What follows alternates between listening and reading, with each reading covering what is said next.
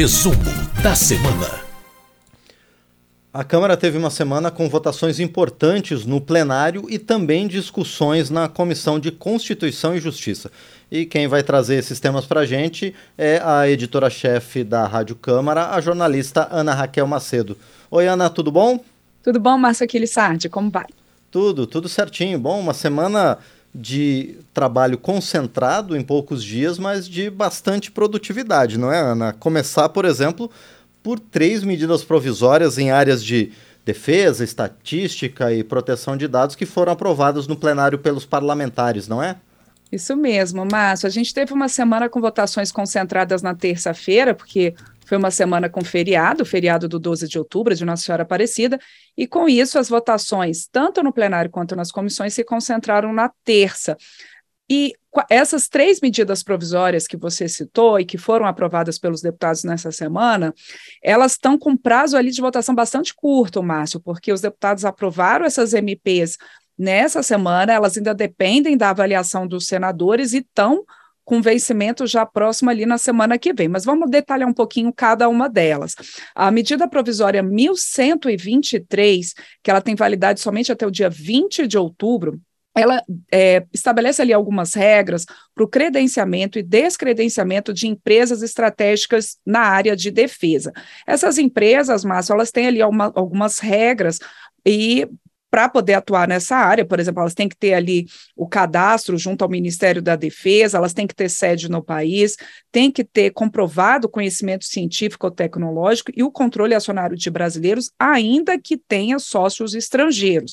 E tem ali algumas questões, algumas vantagens para atuar nessa área.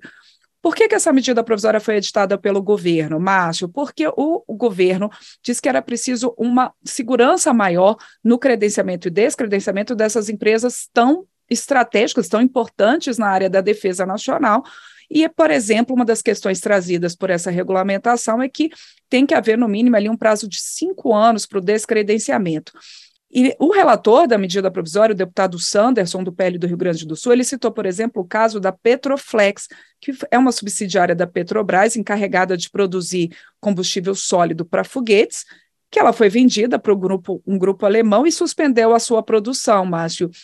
Então, é para evitar casos como esses da, da, Petro, da Petroflex, que essa medida provisória ela foi editada e foi aprovada, então, nessa semana pelos deputados. Outra medida provisória aprovada foi a 1124, que tem validade somente até o dia 24 de outubro, então ela precisa ser votada pelos senadores até o dia 24 de outubro, confirmando então essa votação também que já foi feita pelos deputados e que ela concede independência, essa medida provisória 1124, ela concede independência administrativa e financeira a Agência Nacional de Proteção de Dados, a ANPD. A agência ela foi é, criada, Márcio, para poder justamente fiscalizar e é, verificar o cumprimento da Lei Geral de Proteção de Dados, que protege justamente os dados das pessoas, dos dados de empresas ali no meio virtual.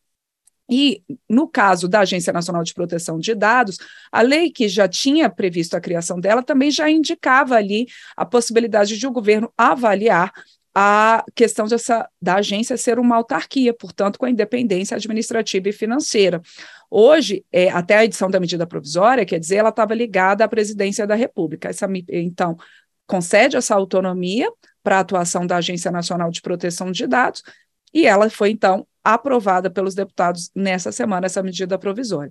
Por fim, os deputados aprovaram também a medida provisória 1125, que ela tem validade até o dia 25 de outubro, então precisa ser votada também o mais rápido ali possível para continuar valendo, concluir essa votação ali pelo Senado, e os deputados aprovaram essa MP que ela prorroga contratos temporários no IBGE, o Instituto Brasileiro de Geografia e Estatística, justamente para poder garantir a continuidade do censo. O censo que atualmente está em curso, né, você tem ali o, pessoal do IBGE coletando dados em todo o país para o censo, e aí é a necessidade, então, da prorrogação desses contratos do IBGE, contratos temporários. E por isso os deputados também aprovaram, porque, de fato, isso foi falado em plenário, Márcio, não haveria tempo hábil, por exemplo, para contratar novas pessoas e treiná-las no meio do processo do censo. Então, essas três medidas provisórias aprovadas pelos deputados nessa semana, na área da defesa, na área de proteção de dados e nessa questão de, é, de funcionários ali do IBGE, prorrogação de contratos temporários no IBGE, as três ainda precisam da análise dos senadores. Bem, além dessas três medidas provisórias, o plenário da Câmara também trabalhou para conseguir recursos para que as santas casas mantenham atendimento pelo Sistema Único de Saúde e, especialmente, paguem o novo piso salarial nacional dos profissionais de enfermagem. O que, que consta nesse projeto que foi aprovado, Ana? Exato, Márcio. Essa proposta ela prevê a transferência para santas casas de cerca de 2 bilhões de reais até o fim do ano, justamente para o custeio aí das santas casas, muitas delas ali em dificuldades financeiras, e é também uma forma, como você mesmo destacou, de é, é, garantir que as santas casas elas possam ter recursos para o pagamento do piso nacional da enfermagem. Esses recursos eles viriam de, é, é de dinheiro ali que está parado em fundos da área de saúde e de assistência social e que poderiam então ser usados para transferência às Santas Casas, fundos é, tanto municipais quanto estaduais, e que aí esses recursos poderiam ser utilizados pra, pelas Santas Casas, Márcio, inclusive para o pagamento do piso da enfermagem. O piso da enfermagem, é, esse é um ponto que está sendo muito debatido pelos deputados, também pelos senadores nas últimas semanas, porque foi aprovada uma lei, a gente já tratou até dessa lei aqui no resumo da semana, que estabelece ali o piso para os enfermeiros de R$ 4.750, para os técnicos em enfermagem de R$ 3.325 e para auxiliares de enfermagem de parteiras de R$ 2.375. Mas esse piso, que já é lei, ele está com a sua aplicação suspensa pelo Supremo Tribunal Federal é, a partir de uma ação movida por é, hospitais privados, e o Supremo deu então 60 dias para que se discuta uma fonte de financiamento para o piso da enfermagem, que o Congresso discuta uma fonte de financiamento. E por isso os deputados e senadores estão tratando dessas questões.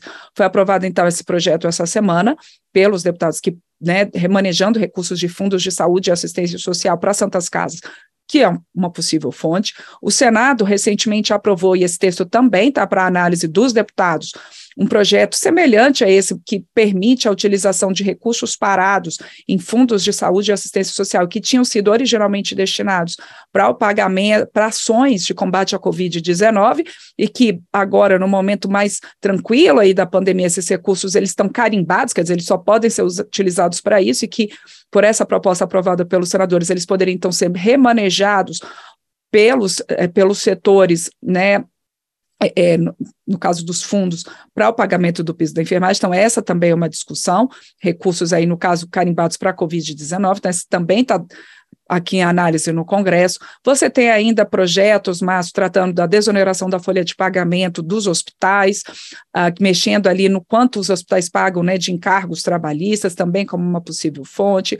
Você tem a discussão dos, é, é, da regulamentação dos jogos, enfim, os deputados e senadores estão tratando bem de perto dessa questão de fontes de recursos para poder dar uma resposta ao Supremo Tribunal Federal e sim haver a possibilidade, então, de aplicação real do piso da enfermagem, que já é lei, já foi aprovado pela Câmara e o Senado já é lei, mas que aí está com a sua aplicação suspensa na expectativa de recursos, de onde tirar o dinheiro, tanto na esfera pública quanto na privada, para o pagamento desse piso. Márcio.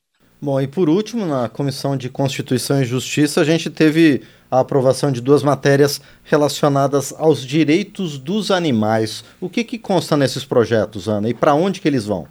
Isso, Márcio. A gente teve é, é, não só reunião, é, não só a sessão do plenário essa semana, mas também reuniões nas comissões da Câmara. E na CCJ eu destaco esses dois projetos que você citou, que tratam então dos direitos dos animais. Uma dessas propostas é a que é o projeto, vou falar o número, porque quem estiver acompanhando a gente aqui no resumo da semana pode pesquisar mais a respeito. Então, um desses projetos é o projeto, é o PL 62 de 2019, que ele prevê ali direitos e obrigações em caso com os animais domésticos e de estimação, no caso de separação de um casal ou de dissolução de uma união estável, naquele momento ali que o seu bichinho de estimação, bichinho de estimação do casal, é, quer assim, há necessidade ali de manutenção de um vínculo afetivo com esse animal e também quais são os direitos, quais as obrigações. Esse animal ele precisa de um bem-estar, ele precisa de um cuidado. Então, estabelecendo aí esses direitos e obrigações dos, no caso dos tutores de animais de estimação, no momento de uma separação conjugal,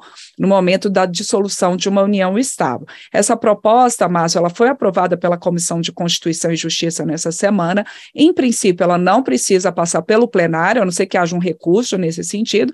Se de fato passar o prazo de recurso e ela não for ao plenário, ela já pode ir diretamente ao Senado. A votação dela pode ser concluída só com as comissões. A outra proposta aprovada pela Comissão de Constituição e Justiça da Câmara nesta semana, que trata dos direitos de animais de estimação, é o projeto 4438 de 2020. E que esse projeto ele prevê ali que a, a, em áreas comuns de condomínios ou uh, mesmo em propriedades privadas, que a pessoa que ele tiver conhecimento de maus tratos a animais, que esses maus tratos têm que ser comunicados em até 24 horas às autoridades competentes. Isso aí se torna, então, uma obrigação nesse sentido, né, para que haja a coibição desse tipo de ação, né, tão complicada que são os maus tratos a animais, animais que às vezes são deixados ali sem água, sem comida, presos durante muito tempo, num espaço muito pequeno, sem condições de higiene, então que isso possa ser denunciado. Esse projeto, é, durante essa, a discussão na Comissão de Constituição e Justiça, foi lembrada essa questão de muitos animais que não são bem tratados, é, seja na, em áreas comuns de condomínios ou mesmo em propriedades privadas, e que haja essa denúncia. É claro, mas que a gente sabe que a lei hoje, a legislação penal, já prevê punição, inclusive com previsão de detenção para quem pratica maus tratos a animais. Mas só essa questão não está sendo ainda suficiente para coibir esse tipo de crime. Então, além dessa punição penal, que haja possibilidade de uma, uma medida que incentive, que determine, mais do que incentive, que determine a comunicação desses maus tratos em até 24 horas às autoridades competentes e quem souber de um caso desse não comunicar numa área comum de condomínio, por exemplo, que possa o condomínio e a pessoa e ali que possa haver é, punição administrativa, por exemplo, aplicação de multas, enfim, é mais uma medida, é mais um passo dado para que seja de fato combatido ou sejam combatidos os maus tratos aos animais. Essa proposta, ela, a, a exemplo da outra aprovada na CCJ que eu tratei aqui no resumo, ela também é, pode ser aprovada ali, ela pode é, ser, ter a votação dela concluída só na votação, pela, por essa votação nas comissões, em princípio não ia plenária, a não ser que haja recurso. Então, terminado ali o prazo de recurso, se não houver nenhum recurso, ela pode ir diretamente ao Senado. Márcio.